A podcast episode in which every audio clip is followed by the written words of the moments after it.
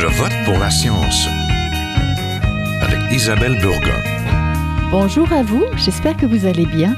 Le lancement du réseau 5G en janvier dernier promet de changer la téléphonie mobile et bien plus encore. Votre prochain cellulaire ira plus vite, vous pourrez même communiquer en temps réel, disent les experts, tout comme les objets connectés qui vous entourent. La nouvelle génération du réseau numérique va gagner en bande passante pour offrir une couverture de communication plus rapide, plus homogène, ce qui risque d'ouvrir la porte à de nouveaux usages et surtout de modifier notre environnement connecté. L'avancée de cette nouvelle technologie suscite pourtant certaines peurs et actuellement une campagne alarmiste fait le tour des réseaux sociaux pour stopper le lancement du réseau 5G. L'Organisation mondiale de la santé soutient pourtant qu'aucune étude ne confirme l'existence d'effets sanitaires dus à l'exposition à des champs électromagnétiques de faible intensité. Entre espoir de grands changements et craintes, le réseau 5G pose des enjeux liés à la connectivité universelle qu'on nous promet. Comment la 5G changera notre vie? Nous en parlons tout de suite à Je vote pour la science avec nos invités. Restez à l'écoute.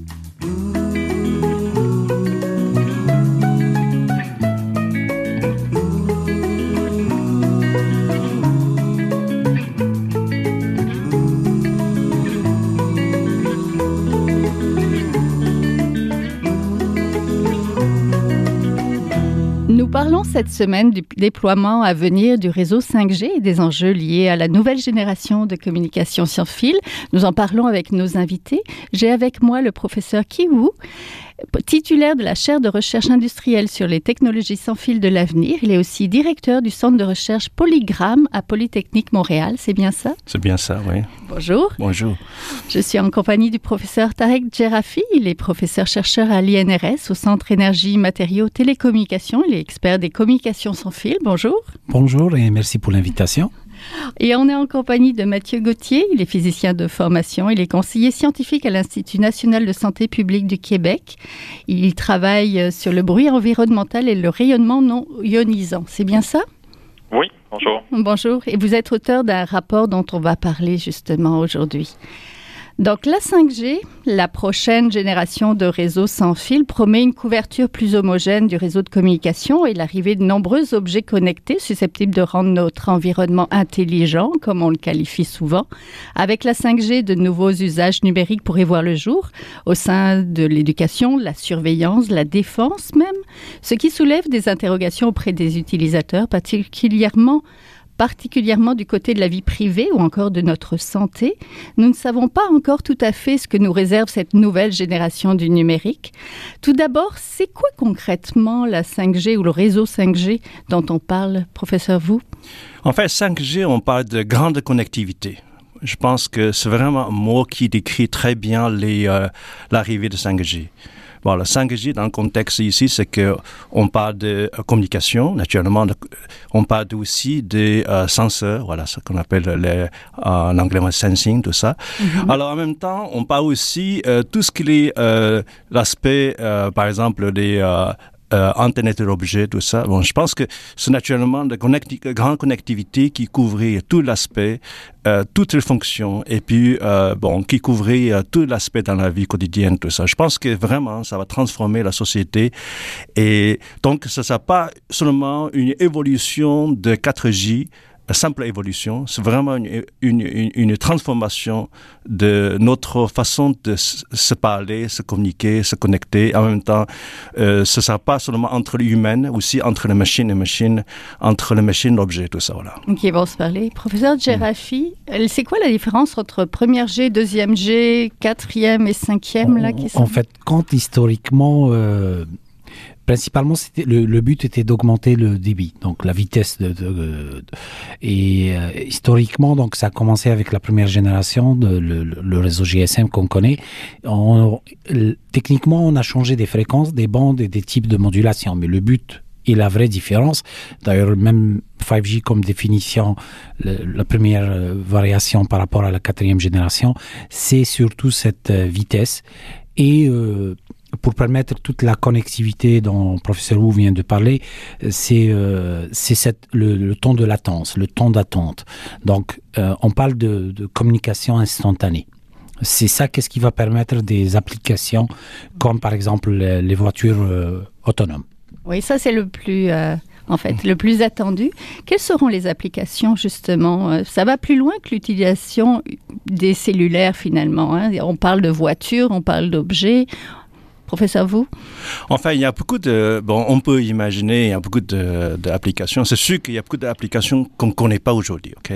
Mais euh, pour l'instant, je peux, on peut visualiser certaines applications déjà. Par exemple, les euh, euh, réalités virtuelles, OK? Donc, parce que présentement, il y a déjà des réalités virtuelles. Le problème, c'est que si, on, si on seulement envoie transmission un canal, deux canaux, ou bien un certain nombre de personnes qui utilisent réalité virtuelle, il n'y a pas de problème parce que présentement, on a déjà des capacités de transmission euh, sans fil. Par contre, si on imaginait que tout le monde utilise la réalité virtuelle, qui besoin de vraiment, de vraiment des, euh, euh, je dirais que les, les capacités de transmission, voilà, et en même temps, c'est aussi ce que on a besoin aussi de euh, traitements de signal de temps réel, ok? Alors en même temps, ce qu'on a besoin aussi de, par exemple, des euh, des euh, transmissions en temps réel. Donc ce qui veut dire, c'est que tout ça, c'est la réponse, c'est le retard de temps qui devrait réduire considérablement par rapport au système actuel. Oui, ça c'est important. Par exemple, si on est dans une salle d'opération, le médecin est au Japon et opère, il faut que ça. Par exemple, ça, se passe en, même temps. Tout à fait. Donc, ça veut dire c'est que on, devrait avoir les réactions en, temps réel, en temps réel. Donc, ce qui veut dire c'est que c'est une application qu'on ne peut pas imaginer avec le système actuel. Un rapport de l'Institut national de santé publique du Québec assure que l'exposition aux radiofréquences, on va vivre donc dans un monde de plus en plus interconnecté, donc où il y en aura de plus en plus. Cette exposition ne fait pas l'objet d'effets néfastes sur la santé à court ou, ou long terme quand ça reste dans les limites conseillées par les organismes. Concrètement, Monsieur Gauthier, quels sont les effets du 5G euh, ben, c'est sûr que c'est difficile à prévoir. On discute un peu des. On ne sait pas à quel point les, les, différentes applications qui vont être utilisées par la 5G et tout, mais globalement, on, on s'attend qu'avec la 5G, il va y avoir beaucoup plus d'antennes qui vont être installées. Donc, il va y avoir des antennes qui vont être on, peut imaginer un peu plus près des gens. Alors que maintenant, il y a des antennes à chaque quelques centaines de mètres en milieu urbain, ou un peu plus ou un peu moins selon les, densités et les besoins. On peut imaginer qu'avec la 5G, il va y avoir beaucoup plus d'antennes qui vont être proches. Euh, donc, ça peut augmenter un petit peu l'exposition. Ces antennes-là n'auront pas nécessairement la même puissance que les antennes des générations précédentes, précédentes parce que le but, c'est d'offrir un service un peu plus local, euh, puis rapide, puis avec des caractéristiques un peu améliorées. Euh, mais on peut imaginer que dans l'environnement en tant que tel, euh, ça puisse augmenter légèrement les niveaux d'exposition tout en restant euh, largement en dessous des, limites qui sont déjà établies dans le Code de sécurité 6 de Santé Canada. Oui, votre rapport dit quoi concrètement du côté de la santé? Parce que c'est une des craintes des gens, c'est que ça vienne finalement euh, entacher leur qualité de vie. Oui, les, les, deux plus grandes inquiétudes, disons, qu'on a analysées de, que la population avait en lien avec l'exposition radiofréquence, c'est les risques de cancer du cerveau associés à l'utilisation du téléphone cellulaire. Euh, ce qu'il faut savoir, c'est que oui, on parle d'exposition environnementale, puis de, de qu'est-ce qui vient à cause des antennes de téléphone cellulaire, mais en, en, général, les antennes exposent les gens à des niveaux qui sont vraiment très inférieurs aux limites d'exposition établies, contrairement au téléphone cellulaire euh, comme l'exposition dépend de la distance par rapport à la source, les téléphones cellulaires eux-mêmes sont pas très puissants, mais on les met très près de notre tête quand on est en train de faire des appels. Fait qu'il y a eu des études qui ont été faites pour savoir est-ce qu'on est en train de manquer quelque chose dans la science, est-ce qu'il pourrait y avoir un risque euh, à l'utilisation de ces téléphones-là, puis on a regardé le, il y a plusieurs études qui ont regardé le risque de, cancer du cerveau. Puisque les études montrent, c'est que euh, dans l'ensemble, il ne semble pas y avoir, cette inquiétude-là ne semble pas être fondée. Euh, ceci dit, il reste encore certaines incertitudes dans les études, euh, ce qui font qu'il y a des études un peu à plus long terme puis de meilleure qualité qui sont nécessaires, qui sont en cours. Mais disons, on n'est pas particulièrement inquiété par ce risque-là à ce moment-là. Il y a aussi des inquiétudes sur le, phénomène d'hypersensibilité. Les gens qui rapportent, qui disent ressentir des symptômes en lien avec l'exposition aux radiofréquences. Euh, c'est des symptômes très variés qui sont rapportés. Puis ça, les conclusions dans la littérature scientifique qu'on analyse, c'est très ferme. Euh, le, consensus, c'est vraiment que les, symptômes de ces gens-là sont réels. Donc, ce sont des gens qui ont des problèmes de santé, qui ont besoin d'être pris en charge euh, médicalement, mais que ces symptômes-là sont pas du tout reliés à l'exposition aux champs électromagnétiques. Donc, il y a une, cause ou une ou plusieurs causes qui sont responsables de, ces symptômes-là, euh, mais c'est pas du tout les champs électromagnétiques en tant que tel. Oui, professeur Gerafi, je vous vois hausser les sourcils euh, mm-hmm. par rapport euh, aux inquiétudes, parce que vos travaux de recherche portent entre autres choses sur les antennes de télécommunication, donc et l'emplacement de ces antennes-là, donc qui vont être multipliées. Non, je me joins à, Monsieur Gauthier. à Monsieur Gauthier, et puis voilà, donc les standards établis par euh, les différents organismes. Ici au Canada, c'est Industrie Canada ou l'FCC ou euh, l'Union internationale, etc. Donc ces standards-là ont été basés surtout sur l'effet de, de, chaleur avec un coefficient de sécurité qui est assez énorme. Donc euh, vous savez, les micro-ondes chauffent, c'est qu'est-ce qu'on utilise dans les fours micro-ondes. Mais le niveau de puissance des 1000 watts dans notre four micro-ondes. Là, on descend à des milliwatts dans les communications mhm. et même euh, plus bas que ça. Donc, euh, euh, côté effet de chaleur, malgré quelques études entre parenthèses farfelues, j'utilise peut-être un mot exagéré, il n'y a pas d'effet de chaleur vu que le niveau de puissance est assez bas. Donc on ne va pas chauffer nos tissus, le tissu humain d'une façon quelconque. c'est vrai que voilà, donc des fois on sent la chaleur, mais c'est la chaleur de la batterie ou, ou une des composantes qui, qui, qui, qui chauffe à l'intérieur, mais pas euh, d'une façon indirecte des micro-ondes. Donc, euh, bien sûr, aussi, et je me joins encore une fois à M. Gauthier, il n'y a pas d'étude sérieuse à long terme qui dit qu'il y a un effet, un autre effet qui vient en, jeu. Exemple typique, euh, on parle un petit peu, il y a quelques études sur l'effet, est-ce qu'il y a un potentiel effet sur l'ADN humain ou euh, euh, donc euh, ça reste quand même des choses à faire et à étudier. Et aussi il y a un aspect qu'on va voir avec la 5G c'est que la cinquième génération c'est que on va utiliser beaucoup de fréquences à la fois. Est-ce qu'un cumul de ces puissances une superposition ou donc une superposition de ces énergies ou de ces fréquences ou le, le, le, le, fait de superposer ces deux fréquences peut créer euh, un effet qu'on n'a pas pris en compte en, avant, on ne le sait pas. Exemple typique, je donne une analogie. Vous savez, on nous demande de fermer notre téléphone dans l'avion. Mhm. C'est une probabilité euh, assez mince vu qu'il y a une superposition avec une interférence, mais euh, on le fait quand même. Par précaution, voilà. finalement.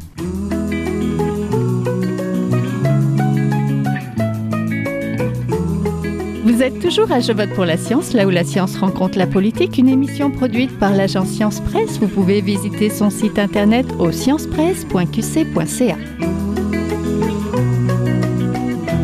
Qu'est-ce que ça change finalement de passer de micro-ondes aux ondes millimétriques Je pense? C'est ça, c'est ça le gros changement avec les oui, un hein? oui. Monsieur Gauthier? Oui, mais je pense que le, un des aspects aussi à garder en tête, c'est qu'il va les, les ondes similaires à celles qui sont utilisées déjà dans les réseaux euh, en ce moment, autour de, de quelques gigahertz, vont continuer à toujours être utilisées par la suite parce qu'ils ont des bonnes propriétés, ça pénètre bien dans les bâtiments, contrairement aux ondes millimétriques qui ont des fréquences un peu plus élevées, euh, où est-ce que là, la, pénétration dans les bâtiments est moins bonne, puis c'est c'est plus, disons, euh, oui, le, signal peut se rendre même s'il y a certains obstacles, mais même la végétation peut atténuer les bâtiments et tout. Euh, puis ces ondes-là sont, sont beaucoup absorbées aussi euh, en, surface des tissus. Donc, contrairement au, au, euh, au micro-ondes, quand on pense justement au faux micro-ondes, c'est absorbé sur les, la surface des aliments qu'on fait cuire quelque chose, mais il y a quand même une certaine pénétration. Donc, c'est la même chose. Les très petites quantités d'ondes qu'on retrouve dans l'environnement avec les réseaux euh, de télécommunications sont absorbées dans les premiers euh, centimètres de tissu du corps, puis il n'y a presque aucune absorption en profondeur. Avec les ondes millimétriques, ça va juste être la surface de la peau puis les, les, les, autres tissus superficiels qui vont exposer les premiers millimètres euh, qui vont absorber la majorité de, de l'exposition. Donc ça aussi, ça, plus ce type d'onde-là va être utilisé, plus euh, la manière dont le corps est, exposé va, va, changer un petit peu. Fait que là, à ce moment-là, les craintes, entre guillemets, comme, euh, comme on discutait tout à l'heure, qui sont pas réellement fondées, mais sur lesquels on continue quand même à faire des études pour, pour éliminer les petites incertitudes restantes puis avoir une, démonstration scientifique encore plus robuste que ce qu'on a en ce moment. Euh, ces inquiétudes-là sur le cancer du cerveau avec des ondes millimétriques, euh, il n'y en aura pas de rayonnement d'ondes millimétriques qui va se rendre jusqu'au cerveau des gens. Ça va tout être absorbé par la peau puis le, crâne. Euh, puis sinon, mais c'est de voir à quel point les, ces ondes-là vont être utilisées en pratique par les gens. Est-ce que les c'est juste une question d'utilisation personnelle. Oui, il va y avoir des petits niveaux dans l'environnement, mais en général, c'est l'utilisation personnelle que les gens font de leur appareil euh, qui va faire qu'ils vont être plus, plus exposés que d'autres. Est-ce qu'on utilise le téléphone cellulaire pour faire des appels 30 minutes par jour, pendant deux heures, trois heures? Est-ce qu'on a 50 appareils connectés chez nous, on n'a aucun.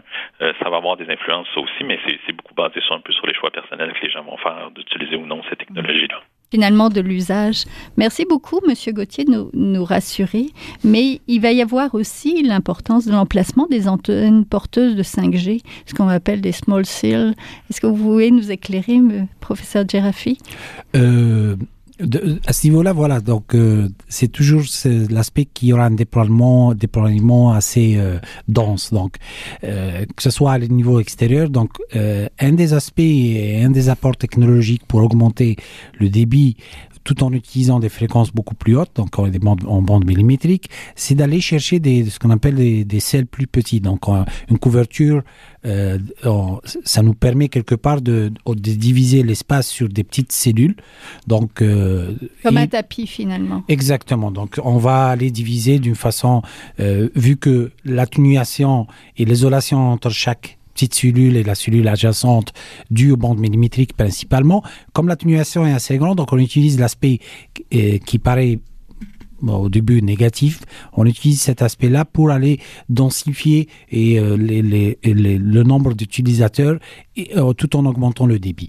Donc, mais pour arriver à ce genre de, de, de, de performance, il mhm. faut augmenter le nombre de cellules. Et il faut augmenter le nombre d'antennes. D'ailleurs, au lieu de parler de stations, on parle souvent d'antennes.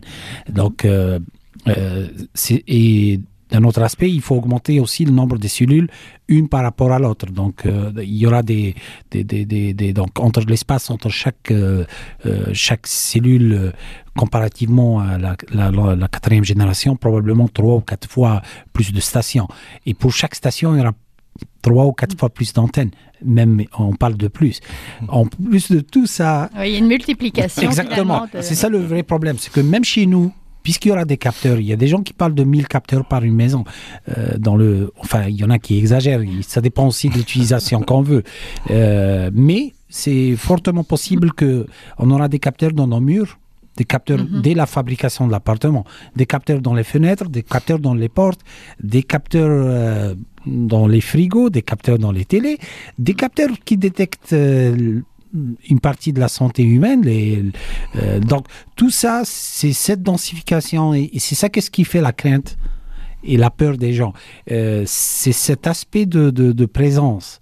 C'est le premier aspect, -hmm. en plus de l'aspect sécurité, puisqu'on donne toutes ces informations aux gens. -hmm. Donc, euh, c'est quand même inconnu définitivement. Oui, oui. Professeur, vous, la 5G, c'est pourtant pas pour tout de suite parce qu'il y a beaucoup de problèmes techniques à résoudre. Oui, il y a beaucoup de problèmes pour l'instant. En fait, il... Enfin, c'est vraiment euh, parce que ça fait ce sujet qu'on a vu les démonstrations déjà à, à par beaucoup de petits, euh, beaucoup, euh, beaucoup de grandes compagnies. Mais la réalité, c'est que l'arrivée de 5G pour l'application dans le milieu grand public, je pense que c'est encore loin. La raison pour laquelle, c'est que euh, si, ben, si on a fait une démonstration, c'est sûr qu'il n'y a pas de problème parce qu'on a déjà des canaux dédiés pour les transmissions de sa application. Par contre, si on utilise, euh, si on, tout le monde utilise le 5G, à ce moment-là, on peut imaginer que quand on combine tous les, euh, tous les euh, bandes exigées par tout le monde, à ce moment-là, ça va créer une charge extraordinaire, très lourde sur les, euh, ce qu'on appelle le canaux, euh, par exemple, principaux, ok, oui. des systèmes. Donc, ce qui veut dire, c'est que présentement, les, le réseau des clés, ok, réseau euh, principal pour, pour l'instant n'est pas encore tout prêt pour le 5G, euh, disons, massivement euh, déployé. Alors, présentement, je pense que les, euh, on attend les, par exemple, cette année, on a des Jeux olympiques à, à, à, au Japon. Oui, euh, on peut, on peut imaginer qu'il aura des démonstrations de 5G pour le grand stadium, par exemple, ok?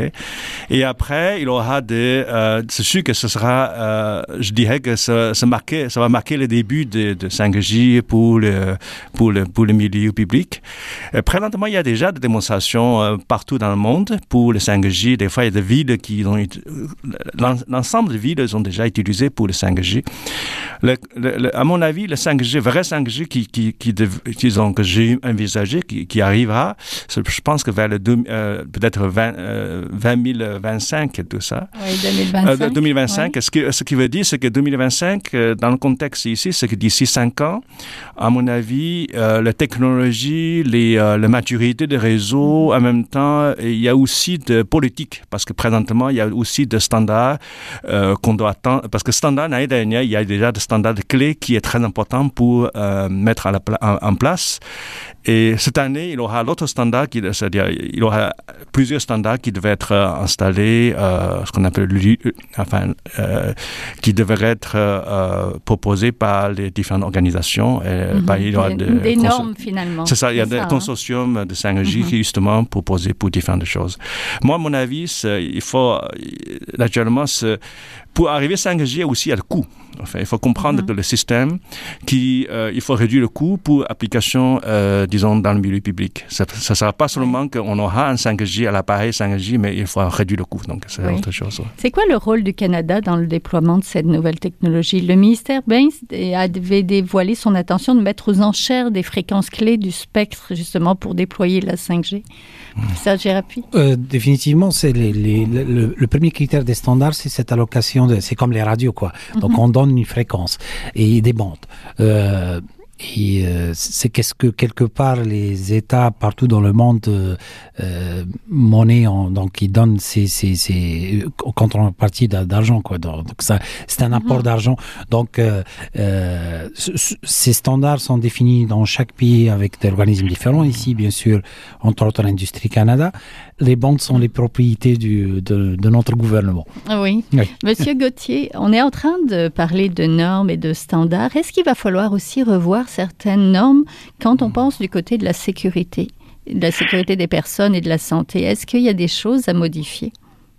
Bien, je pense que c'est important. Là, on parle beaucoup d'incertitudes, de, de difficultés, de, de déploiement, de comment ça va fonctionner, mais tout ça, c'est important de bien comprendre. C'est des, des détails techniques du point de vue santé sur le comment tout ça va fonctionner en pratique.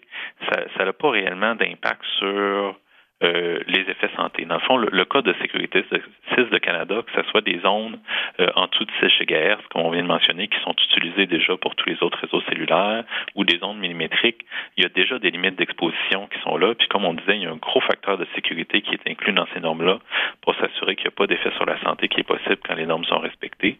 Euh, donc, les, ces incertitudes-là, ça touche pas euh, les effets sur la santé.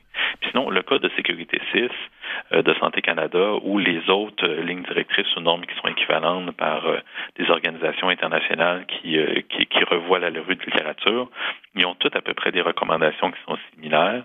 Puis tous ces organismes-là, ils font des révisions continues de leur, leur ligne directrice, puis à chaque fois qu'il y a des, des changements dans les études qui permettent de, de, de raffiner ces normes-là, de s'assurer qu'ils sont euh, le plus euh, scientifiquement corrects possible. Quand il y a un changement qui est à faire, elles le font.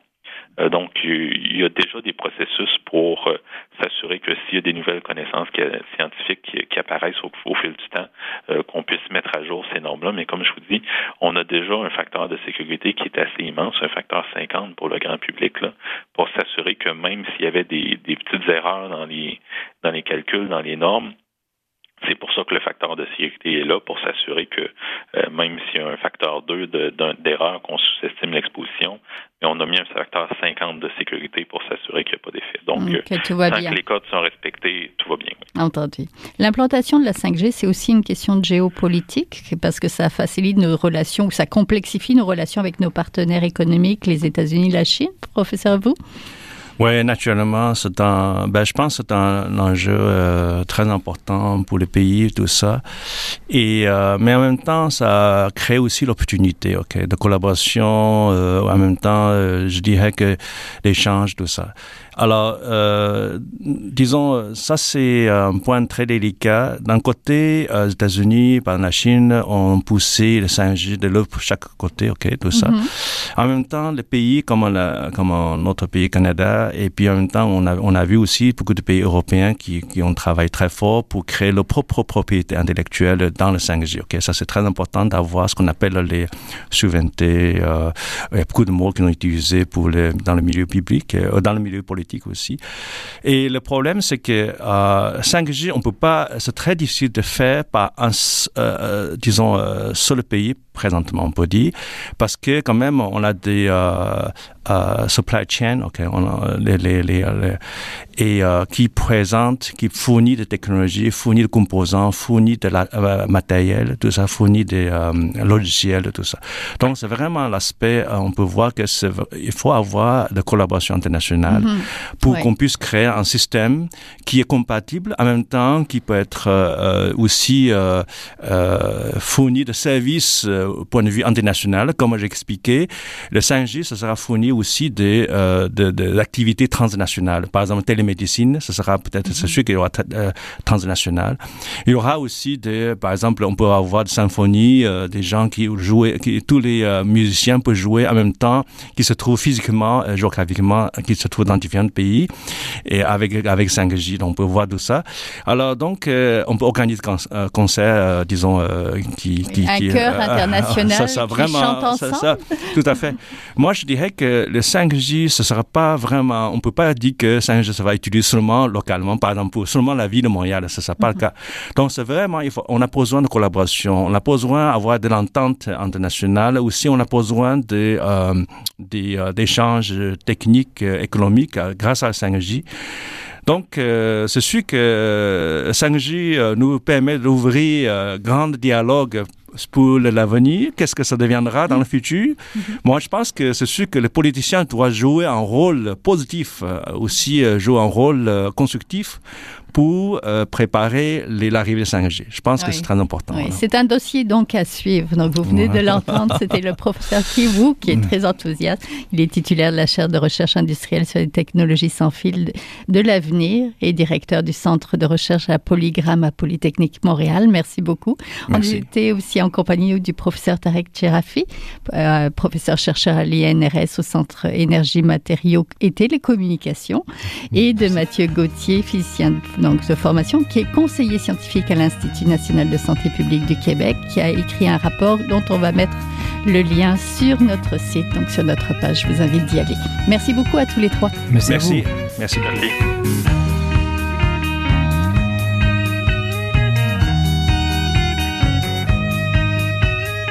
Voilà, c'est tout pour cette semaine. Je vote pour la science est une production de l'agence Science Presse avec Radio VM, à la régie Daniel Fortin, à la recherche, la réalisation et au micro Isabelle Burguin. Vous désirez réécouter cette émission, nous avons des rediffusions tout au long de la semaine.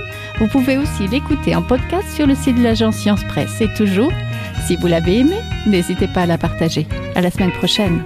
Jin est un chercheur typique de ceux pour qui les progrès de la bioinformatique ont préséance sur le sens biologique pour qui la grosse science constitue la seule logique. On y parle de génome, de transcriptome et de splicing.